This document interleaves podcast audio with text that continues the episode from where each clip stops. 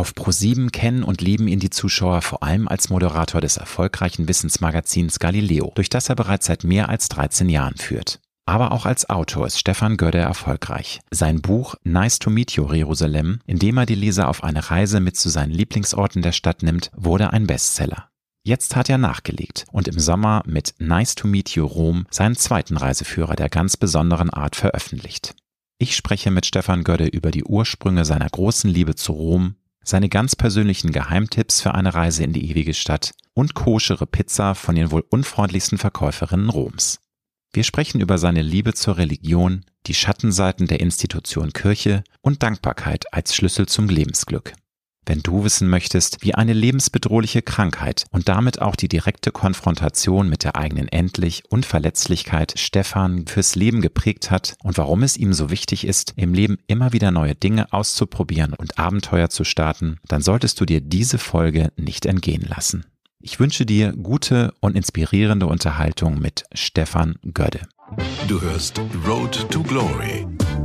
Als Journalist mit 20-jähriger Berufserfahrung hat Alexander Nebel hunderte von Interviews mit nationalen und internationalen Stars geführt. Unter der Überschrift Deine persönliche Erfolgsstory spricht er hier in seinem Podcast mit inspirierenden Prominenten über Erfolg, prägende Wendepunkte und Lebensweisheiten. Gute Unterhaltung mit einer neuen Folge von Road to Glory mit Alexander Nebel. Herzlich willkommen. Hallo Alexander, ich grüße dich. Wann bist du heute Morgen aufgestanden?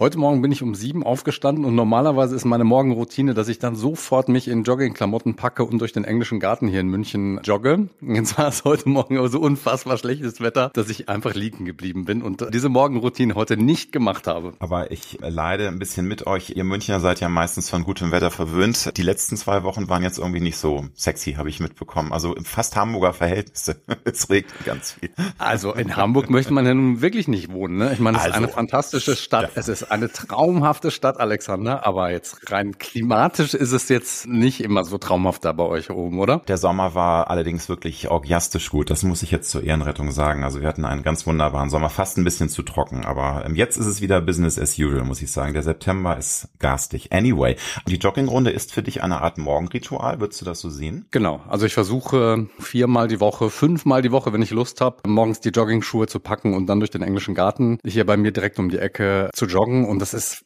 für mich wirklich fantastisch, weil es gibt für mich keinen besseren Start in den Tag, als irgendwie durch die Natur zu laufen, frische Luft einzuatmen und alles mal irgendwie einzusaugen morgens, was die Natur so zu bieten hat. Und das genieße ich sehr. Und was genießt du jeden Morgen zum Frühstück? Da habe ich mir ein bisschen was von den Israelis abgeguckt. Das ist ein Land, in das ich sehr gerne reise. Da habe ich auch ein kleines Buch geschrieben über Jerusalem. Also ich bin relativ häufig da gewesen und die Israelis nehmen zum Frühstück gerne einfach Gemüse, also Paprika Super. oder ja, Gurken ja. und Tomaten und dazu dann Rührei. Und das ist für mich tatsächlich einfach auch die beste Kombi, weil es gesund ist, bilde ich mir ein, und ähm, nicht so viele Kohlenhydrate hat und mir dann aber trotzdem immer noch genug Schwung für den Tag gibt. Und man fühlt sich gut. Also wenn man morgens jetzt nicht nur äh, Croissant mit dick Butter drauf und Erdbeermarmelade gegessen hat, dann fühle ich mich einfach mit Gurken und mit Rührei besser. Kann man am Wochenende sich mal gönnen, aber sonst bin ich ganz genau dein Team. Ich finde es auch immer gut, wenn man sich was Gesundes reinpfeift morgens. Bisschen Proteine dazu noch. Also ich mache mir dann immer noch ein Rührei, aber so Gemüse ist eine sehr, sehr coole Sache. Also das kriege ich meistens nicht hin, aber das finde ich eine gute Inspiration. Das werde ich jetzt auch mal probieren, weil ich glaube, besser geht's gar nicht, auch von den Vitalstoffen her. Go for it. Aber also ich muss jetzt sagen, wenn es, wenn jetzt wirklich so der Winter kommt, dann nehme ich auch schon so ein bisschen Vitamine zu mir, weil ich auch das Gefühl habe, ich weiß gar nicht, ob man, also wenn, wenn ich im Winter wirklich zu wenig Sonne abbekomme, dann denke ich mir so, die ganzen B- und D-Vitamine und was man dann noch so alles braucht, dann nehme ich dann schon eine Vitamintablette, weil ich mir denke,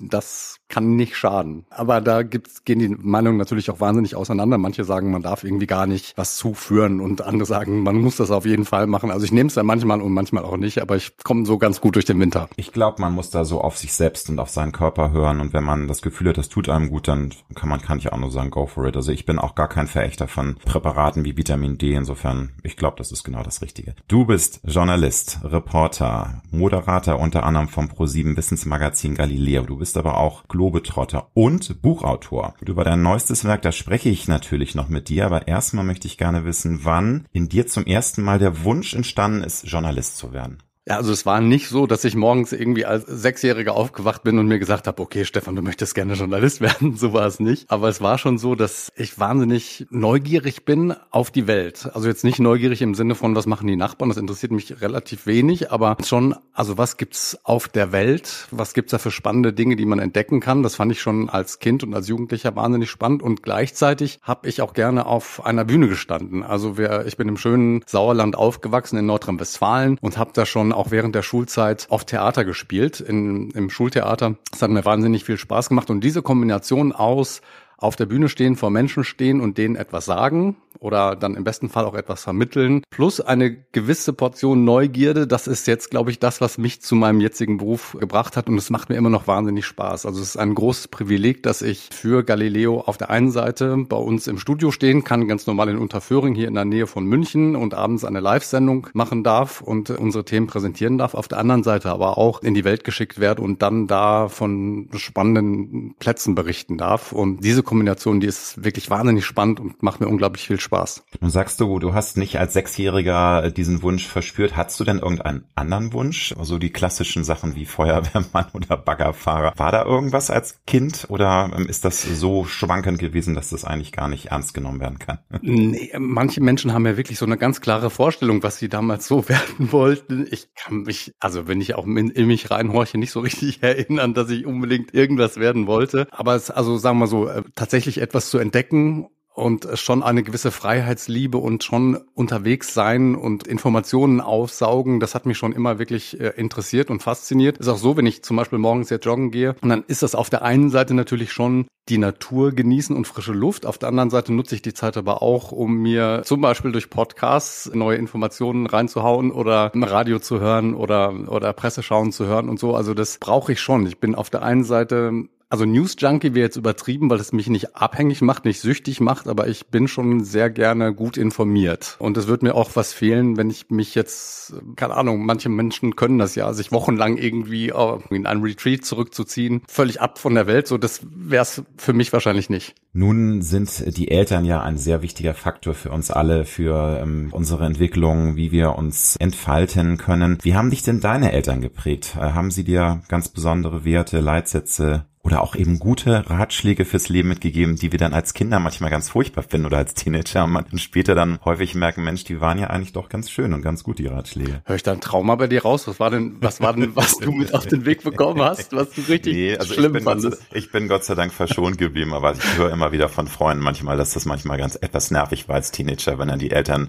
mit ihren guten Ratschlägen kamen, die aber tatsächlich am Ende gute waren, meistens jedenfalls. Ja, auch da kann ich jetzt nicht äh, sagen, dass es so diesen einen Leitsatz gab, der mich durch mein Leben getragen hat, aber ich bin sehr behütet aufgewachsen mit meinem Bruder zusammen in der schönen Kleinstadt Rüthen im Sauerland, 6000 Einwohner, also wirklich sehr, sehr gemütlich. Und da hatten wir als Kinder alle Freiheiten. Also wir hatten wahnsinnig viel Natur um uns drum, ganz viele verschiedene Tiere, hatten aber auch die Freiheiten, quasi da im Wald rumzulaufen und uns da zu entfalten. Auf der anderen Seite war mein Papa, der ist leider gestorben in einer Herz-OP vor einigen Jahren, aber der war Fahrlehrer und wir kommen sozusagen aus einer Fahrlehrerdynastie. Also mein Großvater Vater war schon Fahrlehrer, mein Papa Fahrlehrer, jetzt ist mein Bruder auch Fahrlehrer. Das heißt, dieser Zug ist sozusagen zum, zum Erstgeborenen abgebogen und an mir vorbeigegangen und ich hatte dann tatsächlich alle Freiheiten, mich selbst zu entscheiden, in welche Richtung ich was machen wollte. Und da haben mir meine Eltern wirklich alle Freiheiten gelassen. Ähm, ich habe dann zuerst, also ich habe während, als ich noch jung war, sozusagen auch viele Praktika ausprobiert, habe auch viel rumprobiert, irgendwo zu jobben und so weiter und hab, war dann aber auch beim Radio und habe beim Radio in Nordrhein-Westfalen im Kreis Soest bei Hellweg Radio sieben Jahre lang als Radiomoderator gearbeitet und habe in Paderborn dann Deutsch und Englisch auf Lehramt studiert. Also ich hätte eigentlich Lehrer werden können, sollen für Sekundarstufe 1 und 2, also fürs Gymnasium. Dieser Kelch ist Gott sei Dank dann an den Schülern und auch an mir vorbeigegangen, weil ich glaube, da hätte mir dann doch äh, die Portion Geduld gefehlt, die man so braucht für den Lehrberuf.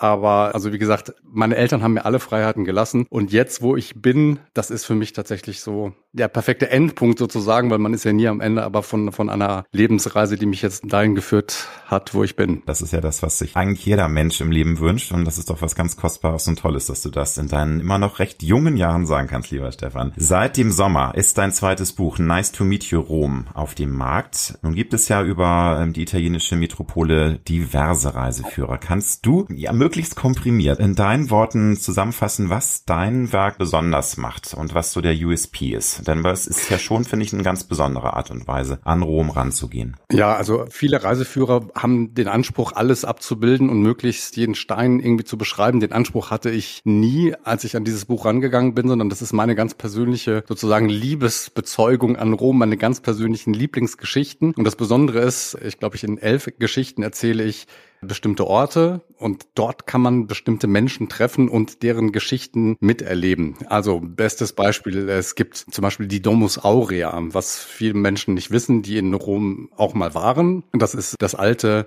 der alte Kaiserpalast von Kaiser Nero, 2000 Jahre alt. Und insgesamt war dieser Palast 25 mal so groß wie das heutige Kolosseum, ein riesiges Teil. Und der war jahrhundertelang vergessen und wurde erst durch Zufall wiederentdeckt. Und man kann dort mit der Chefarchäologin durch diese alten Gemäuer gehen, die mittlerweile wieder freigelegt wurden und kann dann mit einer VR-Brille diese alte Pracht wieder erleben. Also alles wieder Marmor und, und, und den ganzen Prunk und Protz wieder zum Leben erwecken.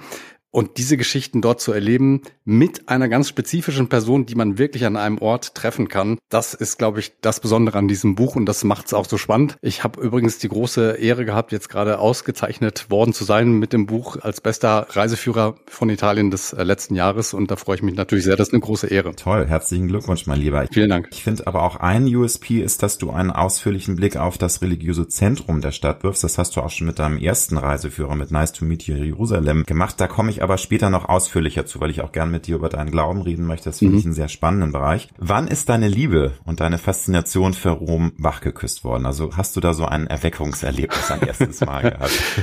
ähm, ich war tatsächlich schon als Jugendlicher in Rom mit einer Messdiener-Gruppe. Wir sind da hingefahren und haben die Stadt natürlich, natürlich als junger Mensch erlebst du so eine Stadt ganz anders als älterer Mensch, der schon ein bisschen Lebenserfahrung hat und als junge Menschen sind wir dann auch da Party machen gegangen und so. Aber da war ich schon relativ früh in Rom, äh, hab aber dann war immer wieder da und habe immer wieder neue Leute kennengelernt und neue Plätze entdeckt. Und mir geht's heute immer noch so. Ich weiß nicht, ob du mal da warst, aber wenn man wirklich um eine Straßenecke biegt in der Altstadt und da ist schon wieder was Neues, was man eigentlich noch nie gesehen hat und auch da nicht erwartet hätte. Und jeder kleine Platz hat irgendwie seine ganz eigene Geschichte und seine eigene Faszination. Insofern ist es heute noch so, obwohl ich wirklich häufig schon da war, aber dass ich in der Altstadt bin, mich verlaufe und dann denke, ach, hier war ich noch nie und wie schön ist das eigentlich? Und dann ist das für mich immer wieder ein Erweckungserlebnis. Ja, also ich finde auch Rom ist eine der wirklich schönsten Städte der Welt, keine Frage. Leider ist sie manchmal zu überlaufen. Da spreche ich auch noch später mit dir drüber, mhm. ob du da einen Geheimtipp hast. Aber würdest du denn sagen, es war Liebe auf den ersten Blick oder ist die Liebe mit den wiederholten Besuchen immer mehr gewachsen? Weil manchmal hat man ja auch so ein Flash-Erlebnis, dass man sagt, wow, also dieser Ort ist einfach was ganz Besonderes und ich bin schockverliebt oder ist das bei dir eher immer mehr gewachsen in den Jahren? Also ich persönlich bin schockverliebt und freue mich jedes Mal wieder in Rom zu sein, kenne aber auch, um ehrlich zu sein, Geschichten von Menschen, die da leben, entweder gebürtig oder auch hingezogen sind und sich über die Müllabfuhr beschweren und wenn man einen Internetanschluss haben will, das dauert irgendwie Monate oder einen Telefonanschluss und dass die öffentlichen Verkehrsmittel auch nie pünktlich sind und so. Also ich glaube, aus der Außensicht ist es schon ein großes Paradies und ein großer, ein großes Museum, das entdeckt werden möchte. Ich glaube, wenn man da lebt, ist es nicht jeden Tag das Paradies. Aber da äh, habe ich tatsächlich keine eigene Expertise. Ist, glaube ich, aber bei vielen Metropolen so. Es gibt auch ganz viele Menschen aus London, aus New York, aus Paris, die alle sagen, oh Gott, nee, also klar, die Stadt hat seine tollen Ecken, aber wenn man da lebt, dann kriegt man manchmal auch ein, ein zu viel. Ja. Ich weiß, es ist schwer zu beantworten, aber kannst du zusammenfassen, was für dich so diese ganz besondere Faszination ausmacht? Also warum ist Rom eine deiner absoluten Lieblingsstädte? Du hast natürlich schon eben erzählt, allein wenn du in diesen alten Gassen eintauchst und immer wieder neue spannende Dinge entdeckst, aber was ist so die Quintessenz? Warum liebst du diese Stadt so? Was ist das, was dich so begeistert? Es ist tatsächlich wahrscheinlich die außergewöhnliche Atmosphäre. Also jeder, der mal in Rom war, wird mir recht geben. Du kannst auf einer kleinen Piazza sitzen und einfach einen wahnsinnig tollen Abend erleben mit fantastischem Essen, mit einem wunderschönen Licht und mit einer tollen Atmosphäre. Und gleichzeitig finde ich persönlich, hast du in Rom dann noch diese wahnsinnige Geschichte die dich überall umgibt. Also du kannst da sitzen neben dem Forum Romanum und, und denkst auf einmal, okay, das war hier und das von hier aus wurde wirklich ein Weltreich regiert. Es gibt ja Menschen, die Kreuzfahrten machen. Also viele hassen das ja, aber es gibt ja auch die Möglichkeit, mhm. Rom sozusagen für Anfänger innerhalb von ein paar Stunden im Crashkurs zu erleben. Natürlich würdest du jetzt sagen, nein, bitte nicht, ihr lieben Leute, bitte nehmt euch die Zeit. Stell dir vor, du bist Kreuzfahrttourist, du gehst mit dem Schiff in Civitavecchia vor Anker, fährst mit dem Bus in die Stadt und hast vielleicht fünf Stunden Zeit. Was für Highlights würdest du diesen Menschen denn empfehlen? Also ich weiß, es ist unmöglich, eine Stadt auch nur ansatzweise, also eine Stadt wie Rom ansatzweise in so einer kurzen Zeit richtig zu durchdringen aber wenn, ja, es so ist mit dem Plan, was würdest du den Leuten raten? Das ist so eine unfassbar böse Frage. Böse, ne? Ähm. ja, vor allem, weil die Geschmäcker weil die, natürlich auch verschieden sind, klar. Aber es ist klar, auf der anderen Seite, wenn du, ein, ich sag mal, ein einziges Mal in deinem Leben fünf. Stunden in Rom bist, dann musst du natürlich irgendwie einmal die Highlights abklappern, was diese Kreuzfahrttouristen dann natürlich auch machen. Insofern gehst du zum, auf den Petersplatz und guckst dir die Peterskirche an, dann gehst du natürlich zur spanischen Treppe und isst da ein Eis und gehst auf den Campo di Fiori und zur Piazza Navona. Also diese ganzen Klassiker, die würde ich natürlich in fünf Stunden dann doch irgendwie abrattern. Aber für alle die, die schon mal da waren und das gemacht haben, ist mein wirklich absoluter Highlight-Tipp, weil ich viele Menschen kenne, die schon oft da waren und davon aber noch nie was gehört haben, ist tatsächlich eine Nekropole unterhalb des Petersdoms, also eine Totenstadt, die sich unter dem Petersdom befindet. Wer schon mal da war, also man kann in den Petersdom reingehen und, und ist auf der ganz normalen Ebene, wo, wo man halt spazieren geht, im Petersdom. Dann gibt's noch mal eine Etage tiefer. Das sind ein paar Papstgräber, aber es gibt noch mal eine Etage tiefer. Da kommt man nicht so ohne weiteres rein, sondern man muss wirklich vorher sich anmelden. Und das ist diese sogenannte Nekropole, also die Totenstadt. Und man kann dort auf einer fast 2000 Jahre alten Straße unterhalb des Petersdoms entlang gehen und man hat dort alte Mausoleen Totenstädte ausgegraben. Die hat man auch erst vor ein paar Jahrzehnten wiederentdeckt. Die waren ja fast vergessen und da unten herzugehen und zu sehen, wie auch die, der Totenkult in Rom war vor 2000 Jahren und die ersten christlichen Symbole überhaupt auch dort unten gefunden wurden. Das ist wahnsinnig spannend und äh, das ist fast irgendwie unwirklich und surreal, wenn man auf dieser fast 2000 Jahre alten Straße, hm, ich sage mal 20 Meter unterhalb des heutigen Straßenniveaus von Rom äh, unterwegs ist. Und das ist wirklich ein Erlebnis, das ich jedem gönne. Und man kommt dann auch, man nähert sich dann dem Ort an, der als das Grab des Petrus verehrt wird. Und das ist natürlich als auch für sag mal, für alle gläubigen Menschen ist es ein spezieller Ort, aber diesen Ausflug in die Tiefe zu machen, ist auch für alle Menschen, die an nichts glauben und die einfach nur dieses Gefühl haben wollen, dass man wirklich in die Geschichte zurückreisen kann und einen Gang durch die Geschichte hat sozusagen. Das ist wirklich einmalig und das empfehle ich jedem. Also die Skavi, die Ausgrabungen unterhalb des Petersdoms, das ist ein absolutes Must-See in Anführungsstrichen. Okay, das ist ein super Tipp auch für mich für meinen nächsten Rom-Besuch. Mhm. Nun ist Rom nicht nur eine der schönsten, sondern in Anführungsstrichen leider auch eine der meistbesuchtesten Städte der Welt und es kann kann dort in Stoßzeiten wirklich unerfreulich eng werden. Das habe ich auch schon mal erlebt. Also dann ist es wirklich äh, wie auf dem äh, Kirmes, auf dem Rummelplatz. Die Leute schieben sich dicht an dicht durch die Gassen. Nun ist es klar, äh, in der High Season im Sommer sollte man möglichst nicht hinfahren. Aber hast du einen Tipp als alter Rom-Kenner, wann man die Stadt schon auch lebendig und quirlig erleben kann, aber eben auch nicht so komplett überfüllt? Weil das ist ja, glaube ich, immer so ein schmaler Grad. Im Winter ist es ja auch nicht immer zu empfehlen. Da kannst du ja auch ganz garstig in der Stadt werden. Oder würdest du das sagen, stimmt. doch, genau, äh, geht doch einfach im Januar hin, dann dann hat man einfach da freie Bahn. Was würdest du Leuten empfehlen, die eben auf diesen Massentourismus nicht so viel Lust haben? Und das ist eben leider wie in vielen anderen Weltstädten einfach nicht zu vermeiden. Also es kommt darauf an, was man erwartet von seinem Urlaub oder von seinen freien Tagen. Wenn man denkt, man muss unbedingt sehr, sehr lange in, also in schöner Sonne sozusagen bei 25 Grad in der, in der Sonne sitzen und Pizza essen, dann ist natürlich der Januar jetzt nicht so prädestiniert dafür. Das muss man ganz ehrlich sagen. Auf der anderen Seite, wenn du nach Rom gehst und du möchtest möglichst viel sehen, ohne zerquetscht zu werden und du möchtest auch Zeit zum Beispiel in den Vatikanischen Museen verbringen und dort genug Zeit und Raum und Luft zu haben, oder also alle in Kirchen oder, oder in Museen oder einfach auch durch die Stadt zu gehen, wenn du das möglichst ruhig machen willst, dann solltest du ja tatsächlich Off-Season gehen. Also das sind Januar und Februar gar nicht so doof. Es ist natürlich auch im August, ist äh, es sehr ruhig. Da haben allerdings dann auch die Geschäfte geschlossen, weil da ist Ferragosto, also da macht Rom eigentlich dicht. Aber auf der anderen Seite ist es dann auch so, wenn du in die Vatikanischen Museen zum Beispiel gehen möchtest, hast du da freie Bahn, da bist du fast alleine. Da ist dann natürlich der Nachteil im August, da kann es auch gerne mal 40 Grad sein und so. Also das ist dann auch nicht zu empfehlen. Also tatsächlich, du hast recht, wenn man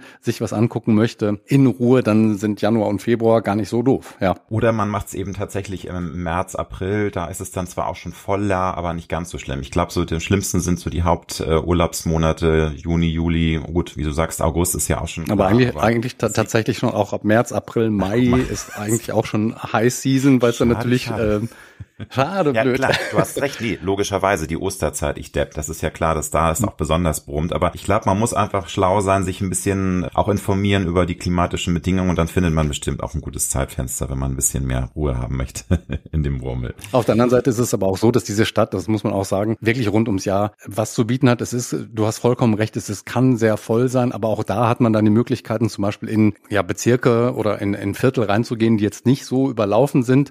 Ähm, ich erinnere mich da zum Beispiel an das jüdische Viertel in Rom, das sogenannte Ghetto. Das ist eines der ältesten jüdischen Viertel der Welt. Und da ist gar nicht so viel los, weil viele Menschen da dran einfach vorbeilaufen. Und das Interessante da ist, dass du da unglaublich gut koscher essen kannst. Und um dich herum wird äh, Hebräisch gesprochen. Und das ist für mich tatsächlich, weil du hast es eben schon erwähnt, ich auch ein Buch über Jerusalem geschrieben habe, ist das ein ganz spezieller Ort in der Altstadt von Rom, wo du sozusagen beide Welten hast. Du hast auf der einen Seite tatsächlich italienische Lebensfreude und auf der anderen Seite aber auch ähm, super jüdisches Essen. Das ist ein absolut toller Ort und der ist selten überlaufen. Also das kann ich auch nur empfehlen. Und da kann man übrigens auch äh, eine Pizza Ebraica essen. Die beschreibe ich in meinem Buch auch.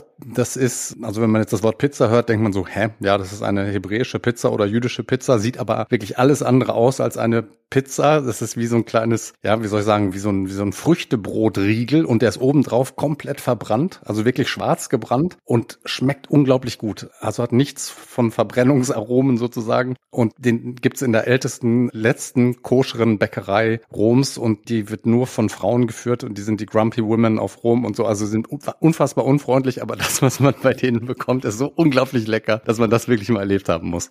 Auch ein super Tipp. Ich hatte ja schon kurz anmoderiert, sowohl dein erster Bestseller Nice to Meet Your Jerusalem als eben auch dein neues Buch, dein Romreiseführer werfen jeweils einen ausführlichen Blick auf die religiösen Zentren der jeweiligen Städte. Die Frage, warum, liegt auf der Hand. Du hast es auch schon in Interviews gesagt, du bist selbst ein gläubiger Mensch. Das Thema Spiritualität, Religion, das fasziniert dich, interessiert dich. Da auch meine Frage, wann bei dir die Liebe und die Faszination für Themen wie Glauben und Religion ihren Anfang genommen hat. Ich habe das natürlich gelesen, ich weiß schon die Antwort, aber ich frage dich jetzt einfach. ja, es ist tatsächlich so, dass ich, also durch meine Großmutter mütterlicherseits, die aus dem Sauerland kommt, die war eine hochreligiöse Frau und ich kenne niemanden auf der Welt, der so viel gebetet hat wie meine Oma aus dem Sauerland. Ich glaube, das hat mich schon wirklich geprägt. Also die kam dann immer zu den Sommerferien sozusagen zu ihren eigenen Kindern, also zu meiner Mutter dann in dem Fall und war bei uns dann Ferienoma so und dann äh, haben die auch immer mittags gebetet und so. Also das hat mich schon tatsächlich sehr geprägt und auch fasziniert, weil sie dadurch, dass sie so gläubig war, auch einen inneren Frieden gefunden hatte, verbunden mit dem Thema Dankbarkeit für das, was sie hatte. Und diese zwei Themen, finde ich, die sind so ganz grundsätzlich für das Lebensglück eines Menschen nicht zu unterschätzen. Und das kann man jetzt tatsächlich auch, da kann man gläubig sein oder nicht, mich persönlich ist es so, dass ich für das Dankbarkeit empfinde, was ich habe. Und das sage ich mir auch jeden Abend vom Einschlafen. Ich fühle irgendwie so an meinem Körper runter und denke mir, tut dir gerade was weh? Nee, das ist ein unglaubliches Geschenk. Und das haben viele Menschen, glaube ich, können das nicht so jeden Tag empfinden und sind potenziell eher unzufrieden, weil sie irgendwie ein Gedankenkarussell haben und denken, ach, das hat heute nicht geklappt oder das nicht und das muss ich morgen noch machen. Aber wenn man einmal zu dem Punkt kommt und sagt, okay, was habe ich denn eigentlich geschenkt bekommen für diesen Augenblick, in dem ich mich gerade befinde. Nämlich ich habe ein Dach über dem Kopf, ich liege in einem warmen Bett,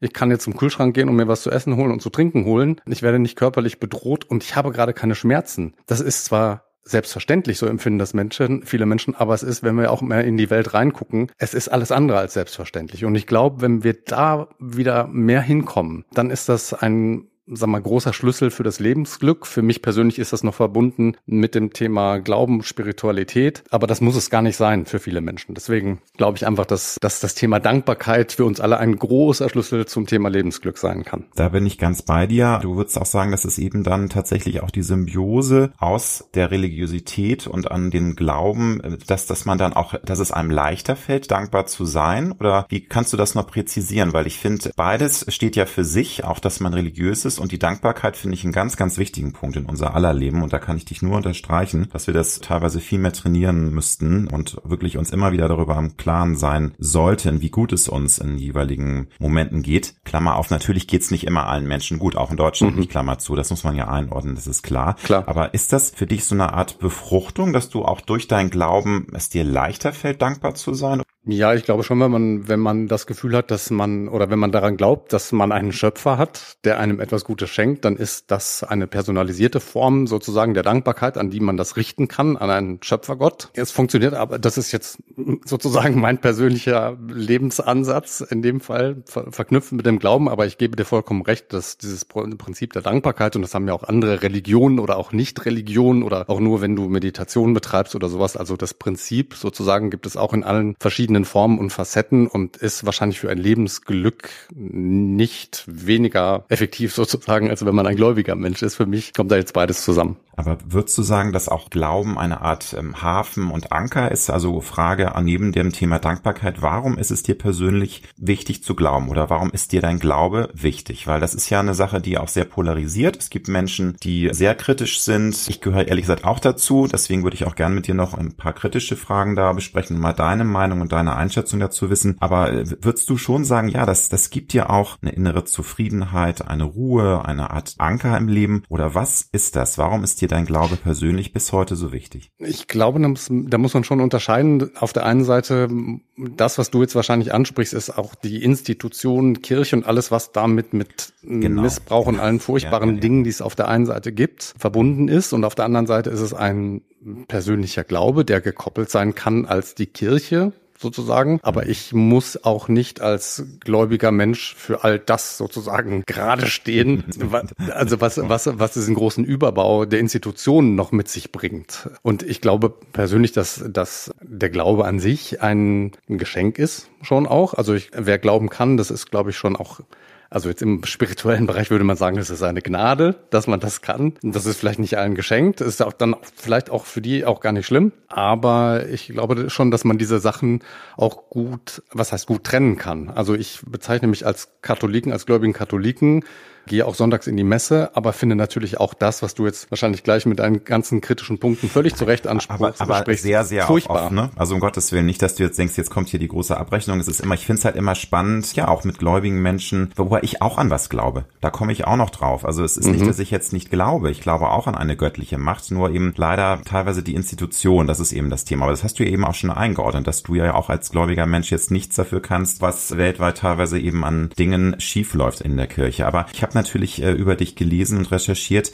Du hast erzählt, dass es schon mal eine Phase in deinem Leben gab, wo der Glaube nicht mehr so äh, stark war und dann hattest du eine existenzielle Erfahrung, nämlich deine ähm, Dissektion, ein Riss in einer Ader und das hat dir mhm. geholfen, wieder auch zum Glauben zu finden. Also du wurdest mit der eigenen Verletzlichkeit, mit der eigenen Endlichkeit konfrontiert und das hat dich wieder mehr auf die Spur Gottes oder auf die göttliche Spur, wie man es auch immer beschreiben mhm. möchte, das hat dich wieder mehr zum Glauben geführt. Magst du das nochmal erzählen? Erzählen, wie das war? Auch so mit dem nicht mehr so gläubig sein. Ne? Das hat ja so ein bisschen in deinem Leben da so eine kleine Kurve gegeben.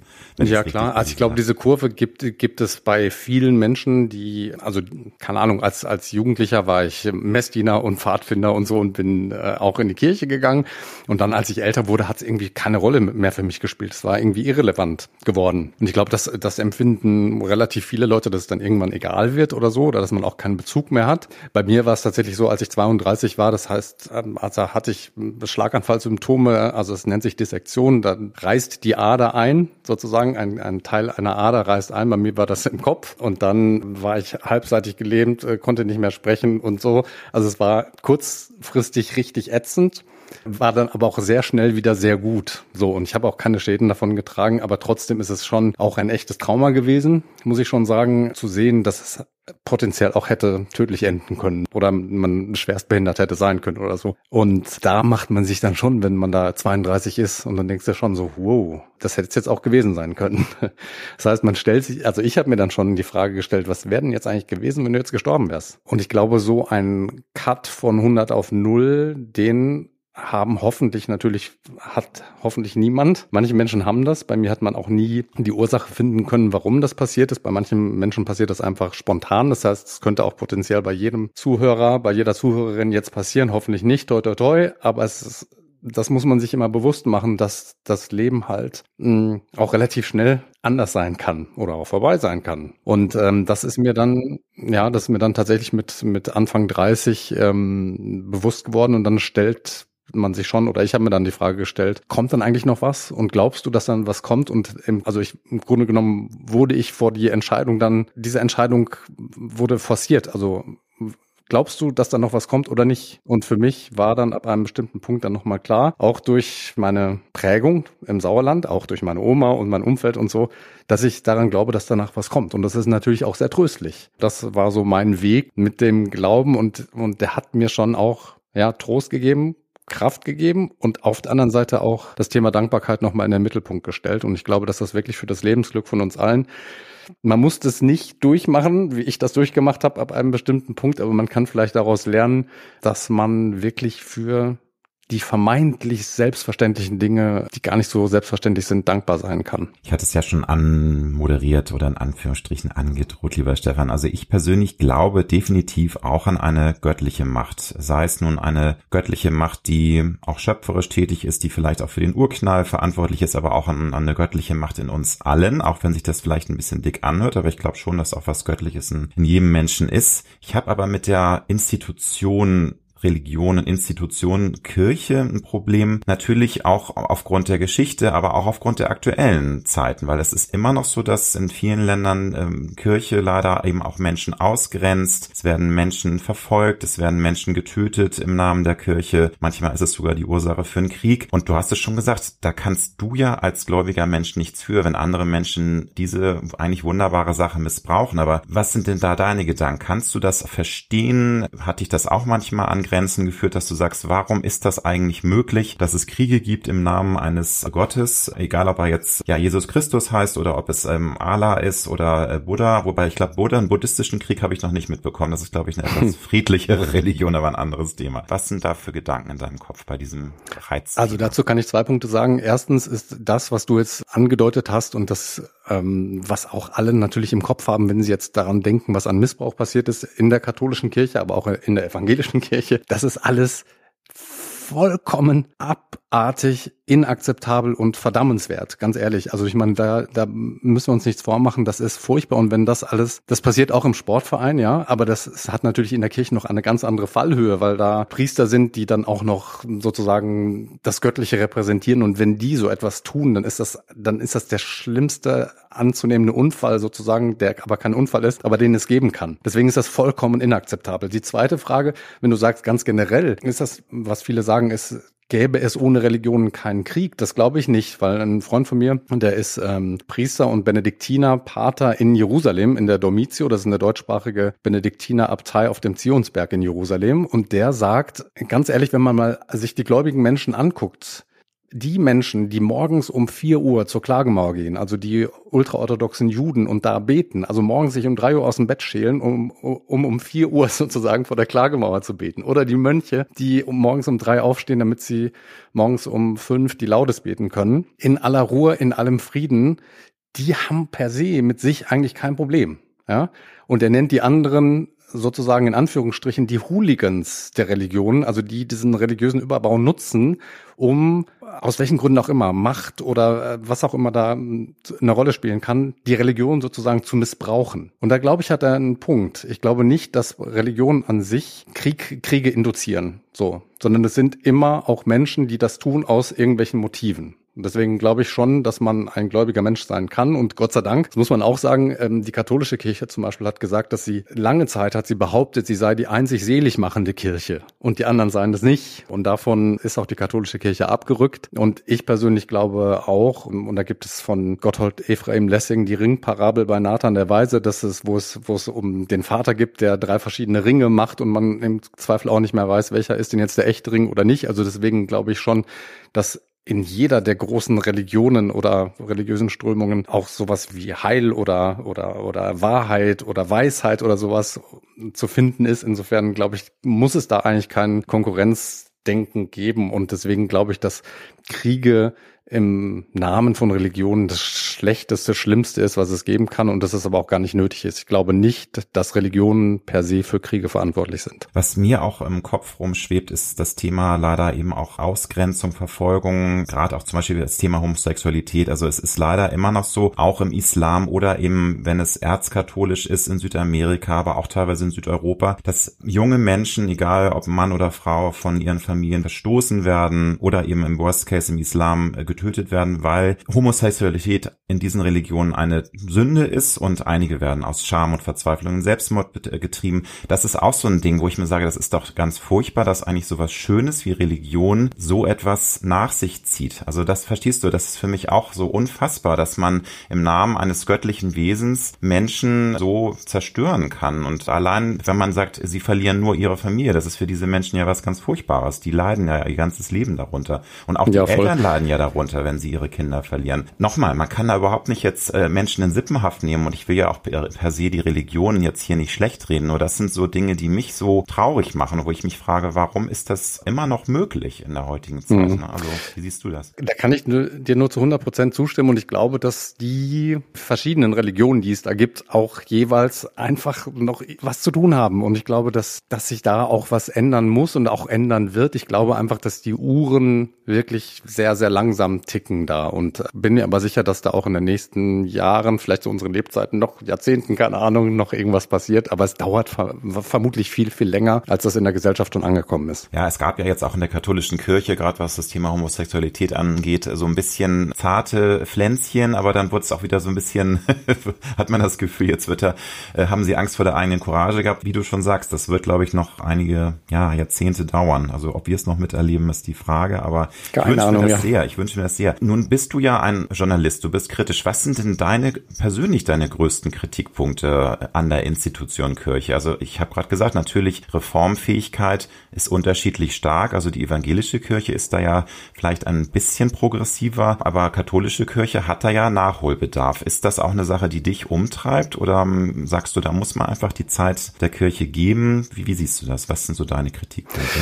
Um ehrlich zu sein, beneide ich da niemanden, der da gerade Verantwortung trägt, auf welcher Seite auch immer. Also ja. die Bischöfe haben natürlich irgendwie Rom im Rücken und den Papst im Rücken, der sagt so nicht und ich, ich habe die Verantwortung für die ganze Weltkirche und für die Afrikaner und für die Amerikaner und so und muss irgendwie den Laden zusammenhalten. Auf der anderen Seite, du hast vollkommen recht, sind die Themen Homosexualität, Frauenweihe und was es da noch alles gibt, natürlich ein riesiges Thema beim synodalen Weg in Deutschland. Das zusammenzubringen, wenn ich jetzt die Lösung hätte, Halleluja, habe ich nicht.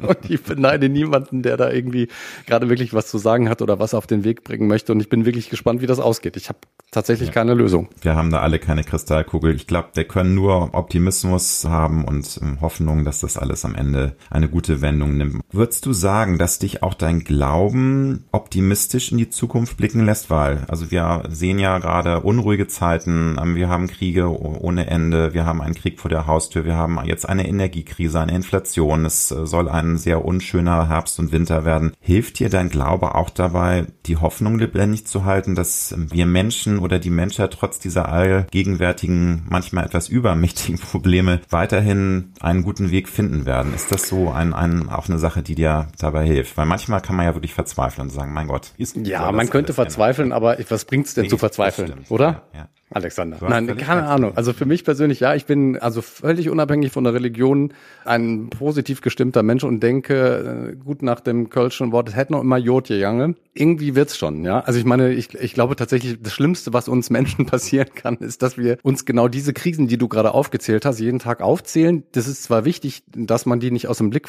verliert, aber auf der anderen Seite, wenn du dich nur doch damit beschäftigst und wenn du nur noch in dieser Filterbubble sozusagen der Bad News bist, ich glaube, dann musst du wirklich depressiv werden. Und dann brauchst du auch morgens nicht mehr aufzustehen, weil du denkst irgendwie, okay, es ist kalt, es ist Krieg und es ist alles furchtbar und so. Also man, ich finde, man darf das nicht verniedlichen und verharmlosen. Auf der anderen Seite, also wird es schon irgendwie weitergehen. Das, da, davon bin ich fest überzeugt. Das wird, ähm, glaube ich, tatsächlich, wie du sagst, ein relativ anstrengender Winter. Wir sind da, glaube ich, noch so in Deutschland und in Europa eigentlich insgesamt noch, also weltweit gesehen, in einer relativ komfortablen Situation, dass wir jetzt zum Beispiel Gaspreise abdeckeln oder einen Deckel drauf machen können, weil wir es uns irgendwie finanziell äh, leisten können, sozusagen als Deutschland. Das ist natürlich ein großes Privileg, das können andere Länder nicht. Insofern glaube ich, dass man also guten Mutes und mit, mit einer positiven Grundstimmung äh, darf man da schon reingehen und das hat tatsächlich noch immer Jotje. Ja, und das ist, glaube ich, dann das Gemeine, wenn man etwas älter wird, dann wird man leider häufig etwas, das fällt mir leider auf. Also wenn man Mitte 20 ist, dann sieht man sowieso naturgemäß häufig alles viel optimistischer und auch pragmatischer und sagt, das ist jetzt eine Herausforderung, da gehen wir jetzt aber ran und das, das wuppen wir alles. Und je älter man wird, desto mehr macht man sich dann auch. Ja, wirst du denn, wirst du ein grumpy old man? Nee, bin ich, Alexander? Bin ich nicht, aber ich, das ist selbstkritisch mal lieber. Das ist jetzt wirklich an mich selbst, ne, so adressiert okay. an mich selbst. Ich bin kein grumpy Old Man, aber ich merke schon, dass ich mit dem Älterwerden leider, ich bin kein angstgetriebener Mensch, aber ich mache mir halt schon mehr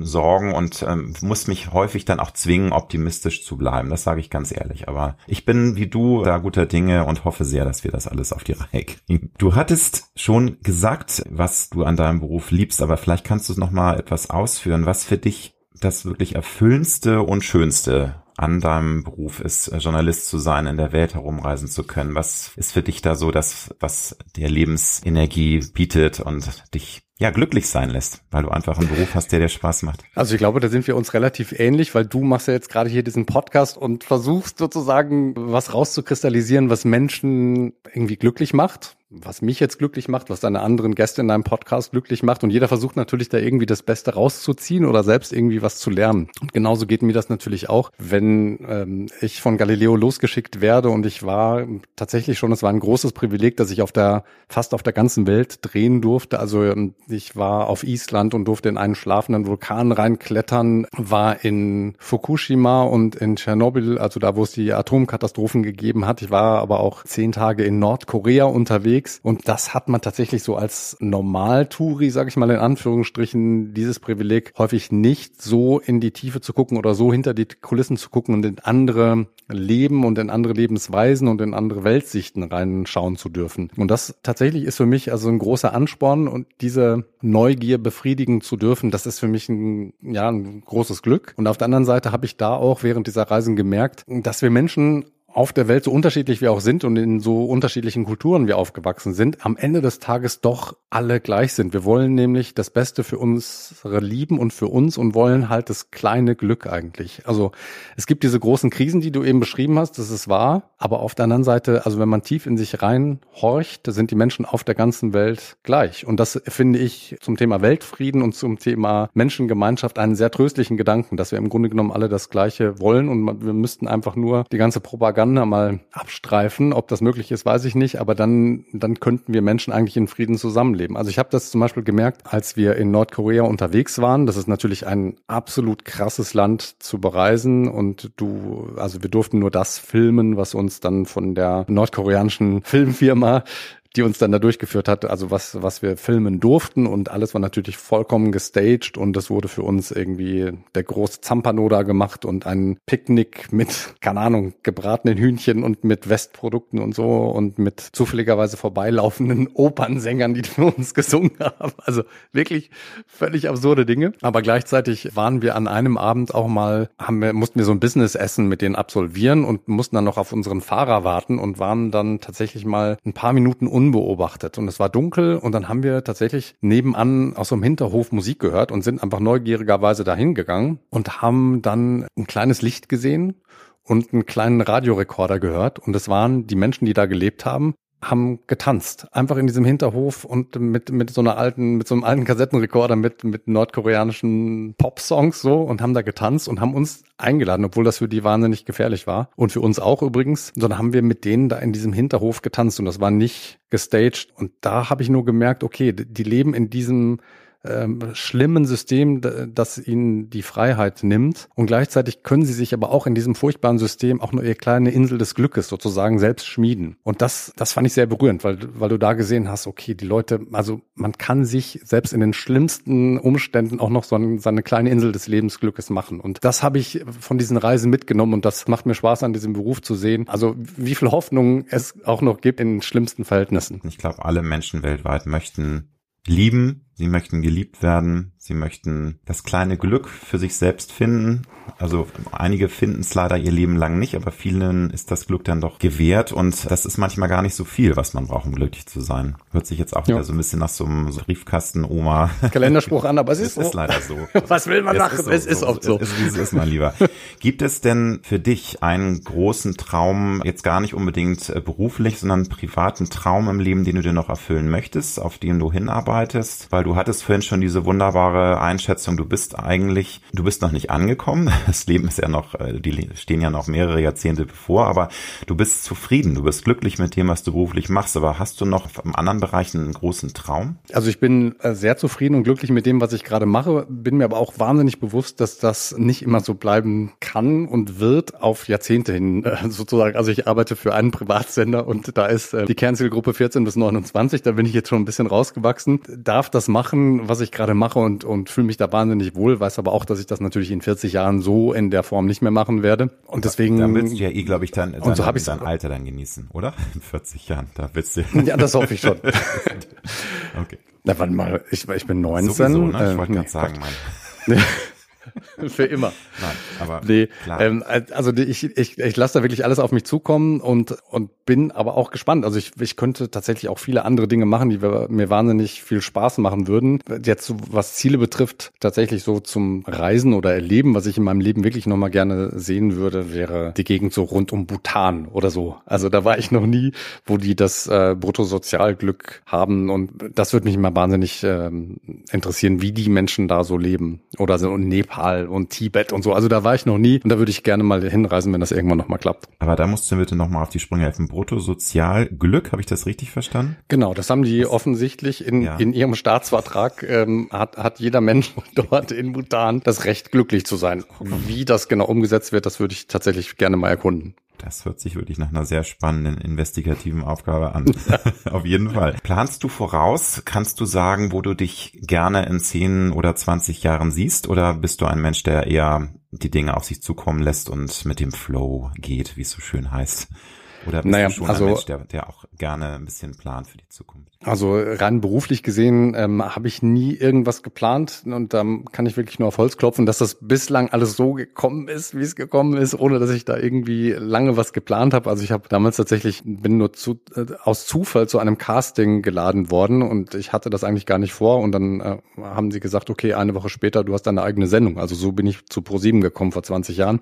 Das habe ich nicht geplant und die anderen Schritte, die jetzt während meiner beruflichen Laufbahn gekommen sind, da habe ich keinen einzigen von geplant. Insofern hoffe ich jetzt einfach mal, dass das Glück mir so weiter hold ist. Toi, toi, toi. Und ansonsten, glaube ich, kann man, ja, weiß ich nicht, das hat jetzt wahrscheinlich mit meiner persönlichen Vita zu tun, wo wir eben schon drüber geredet haben, dass man äh, so richtig planen also ich kann mir was vorstellen und wünschen, aber es kann natürlich eigentlich auch immer was dazwischen kommen. Insofern sollte man da sich jetzt nicht die größten Ziele, die äh, größten Ziele stecken, sondern tatsächlich auch mit dem zufrieden sein, was man hat und glaube mit der Lebenseinstellung und mit einer positiven Grundstimmung sozusagen in die Zukunft zu gucken und mit dem Kölner Grundgesetz, dass es noch immer gut geht, kommt man, also bin ich zumindest ganz gut äh, durchs Leben gekommen bislang und hoffe, dass das auch so weitergeht. Und in die Zukunft blicken mag ja teilweise ganz spannend und auch ähm, erfüllend sein, aber man darf halt auch nie vergessen, das Jetzt, das Hier und Jetzt bewusst zu genießen, ne? weil das ist ja, ja auch immer so ein Mantra, was man sich immer wieder sagen muss. Viele hecheln immer durch den Alltag und planen auf irgendwelche schönen Dinge in der Zukunft, den Traumurlaub oder sonst was hin, aber vergessen eben, dass auch jeder Tag was Wunderbares bieten kann, wenn man denn es zulässt und nicht in diesem Ja, wenn man dafür offen ist. Ich glaube, ne? es ist wirklich oft, genau.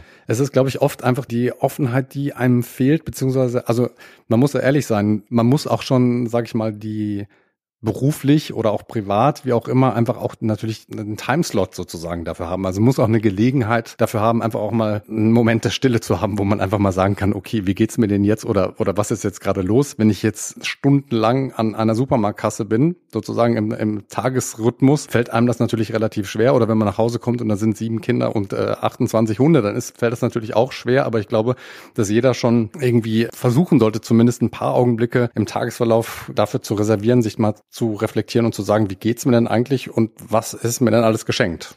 So, und ich glaube, also da mit so einer Lebenseinstellung kommt man schon weiter. Stichwort Lebenseinstellung. Hast du ein Lebensmotto, mit dem du in der Vergangenheit immer wieder gut gefahren bist? Oder sind es vielleicht verschiedene Mottos, die immer mal wieder wechseln? Also Cicero, Cicero hat mal gesagt, höre nie auf anzufangen, fange nie an aufzuhören. Und ich glaube, da ist was Wahres dran. Also wenn, wenn man sich selbst mal irgendwann so, so abgelegt hat ins Ruhekissen, dass man sagt, okay, jetzt habe ich alles gemacht und jetzt will ich auch nichts mehr und will auch nichts mehr Neues lernen und so. Ich glaube, dann kann man es auch vergessen, um ehrlich zu sein. Also ich plädiere immer sehr dafür, dass man neue Dinge, und das, sagt uns übrigens auch die Hirnforschung, dass das einfach auch jung hält und auf der anderen Seite dann auch, also neue Erlebnisse produzieren auch mehr Erinnerungen und bieten deswegen auch sozusagen einen größeren Schatz des Lebens. Also wenn man später mal irgendwann diesen Film auf dem Totenbett hat, der dann vor einem abrattert sozusagen, wenn du den ganzen Tag nur oder dein ganzes Leben nur an einer Stelle warst, dann ist die Seite in diesem Buch wahrscheinlich relativ schnell umgeblättert und da passiert nicht viel. Aber je mehr Dinge du zum ersten Mal auch machst, dann das befüllt dein Leben und das befüllt dieses Buch des Lebens. Und deswegen glaube ich, dass es schon auch sinnvoll ist, immer mal neue Dinge zu tun und neue Dinge auszuprobieren und zu gucken, ob einem, also vielleicht ist es dann auch nichts für einen. Dann hat man es aber wenigstens auch rausgefunden, dass es nichts für einen ist. Und ansonsten plädiere ich wirklich dafür, neue Dinge häufiger mal anzufangen. Also ich persönlich bin jetzt noch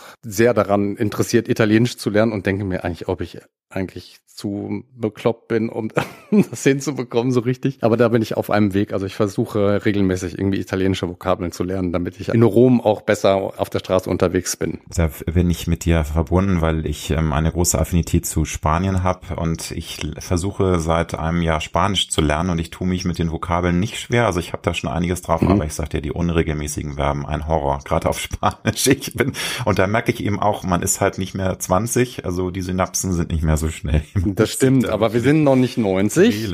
Also, Nein, das sind wir auch nicht. Drück uns die Daumen. Wir haben über Suchen und Finden vom Glück schon gesprochen, aber äh, jetzt nochmal an dich konkret die Frage, in welchen Momenten empfindest du denn pures Glück und in welchen Momenten fühlst du dich rundum lebendig? Das sind ja auch so Momente, die wir uns alle im Leben immer wieder wünschen, auch dieses lebendig fühlen. Wie oft sagen Menschen, oh, das war so toll, ich habe mich nach langer Zeit mal wieder richtig lebendig gefühlt. Also ganz kurz zusammengefasst, was macht dich im Leben glücklich, lieber Stefan? Also für mich persönlich sind äh, Glücksquellen Menschen auf der einen Seite, also Menschen, die ich mag, meine Familie, meine Freunde, mit Menschen, mit denen ich mich gerne umgebe und die mir Glück bescheren und denen ich im besten Fall auch Glück bescheren kann. Das ist, das ist der eine Punkt. Auf der anderen Seite äh, gibt es für mich auch immer Glücksmomente, wenn ich wirklich in der Natur sein kann. Und das ist für mich ähm, wirklich eine große Quelle des Glücks. Also es kann jetzt sein, dass man, dass ich auf dem Berg klettere oben oder in einem Wald bin oder, oder am Meer oder so. Also ich, ich hatte wirklich, wirklich sehr, sehr gute Glücksgefühle in der Natur. Keine Ahnung. Ich glaube, da fühle ich mich am freisten auf der einen Seite und auf der anderen Seite aber auch am verbundensten. Das klingt jetzt ein bisschen esoterisch, ist aber so. Ja, aber das äh, macht dann ja auch in meinen Augen Sinn. Du hast zu Beginn des Gesprächs ja gesagt, dass es für dich eigentlich äh, häufig ein Ritual ist, morgens erstmal in der Natur zu joggen, englischer Garten und das spricht dann ja für sich. Also, dass du sozusagen morgens schon dieses Glücksgefühl suchst, indem du, klar, du bringst deinen Körper in Schwung, aber du saugst ja auch die Luft ein, du genießt das mit der Natur. Das macht dann ja sehr viel Sinn in meinen Augen. ja. Raus in die Natur, Leute. Genau. Ich kann es nur empfehlen. Finale Frage. Wenn du deinem 18-jährigen Ich einen Rat fürs Leben geben könntest, was würdest du dem jungen Stefan raten? Ich habe eine Antwort und ich hoffe, dass alle an der Universität Paderborn weghören. Also ich habe an der Uni Paderborn studiert und es ist eine tolle Uni und man kann sehr viel lernen. Ich würde tatsächlich aber meinem 18-jährigen Ich sagen, nicht in Paderborn zu studieren. Was jetzt tatsächlich bitte nicht böse nehmen, Uni Paderborn. Also äh, super Uni. Aber für mich, weil ich da, also ich bin in Paderborn geboren, dann im Sauerland aufgewachsen und bin dann zum Studium aber zurück nach Paderborn gegangen. Und wenn ich es jetzt nochmal wüsste und mit der Lebenserfahrung, die ich jetzt habe und mit den geilen Unis, die ich da auf der Welt gesehen habe, sei das jetzt in Irland oder in, keine Ahnung, in England. Ich würde halt einfach nicht mehr in Paderborn studieren. So. Also man mag es mir nicht übel nehmen, aber das wäre meine Message an mich, ja. Stefan, dann wünsche ich dir weiterhin viel Erfolg äh, für dein aktuelles Buch Nice to Meet You Rome, vor allem auch für deine weitere Karriere bei ProSieben, auch was immer du hier noch an tollen Projekten planst. Doch noch eine Frage. Hast du schon vielleicht im Hinterkopf eine dritte Stadt, äh, die du als Reiseführer auf deine ganz einzigartige, besondere Art und Weise beleuchtest? Beleuchten wirst oder ist das noch absolut Work in Progress und noch nichts Klares? Also ich mache gerade unter allen Freunden, Bekannten und, und jedem, der mir über den Weg läuft, eine kleine ah. statistische Umfrage. Deswegen kann ich das mit dir gleich auch machen. Ich sage jetzt mal drei Städte ja, und du sagst ja. mir mal, was du richtig gut findest. Also London, Amsterdam, Wien oder vielleicht auch Prag. Hau raus. Da würde ich Part zwischen Prag und London haben. Aber auch da, ich meine, alle vier Städte haben ihren Zauber. Aber ich glaube, das ist eine ganz natürlich subjektive Antwort. Und die beiden Städte bedeuten mir besonders viel. Also ich würde London oder Prag ganz toll finden. Okay. Aber alle vier genannten Städte sind natürlich, äh, stehen für sich. Insofern. Okay. Also ich werde dich auf dem Laufenden halten, was es dann wird. Sehr gut. Stefan, ich danke dir ganz herzlich für das Gespräch und alles Gute für dich. Ich danke dir.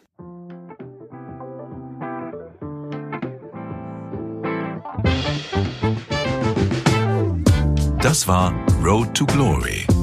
Wir hoffen sehr, dass es dir gefallen hat. Wenn du auch zukünftig keine Folge verpassen möchtest, dann abonniere jetzt diesen Podcast. Wir freuen uns, wenn du ihn weiterempfiehlst und auf Apple Podcast bewertest. Du hast Anregungen oder Vorschläge für zukünftige Gäste? Dann schreibe bitte an mail at alexander-nebe.com. Bis nächste Woche.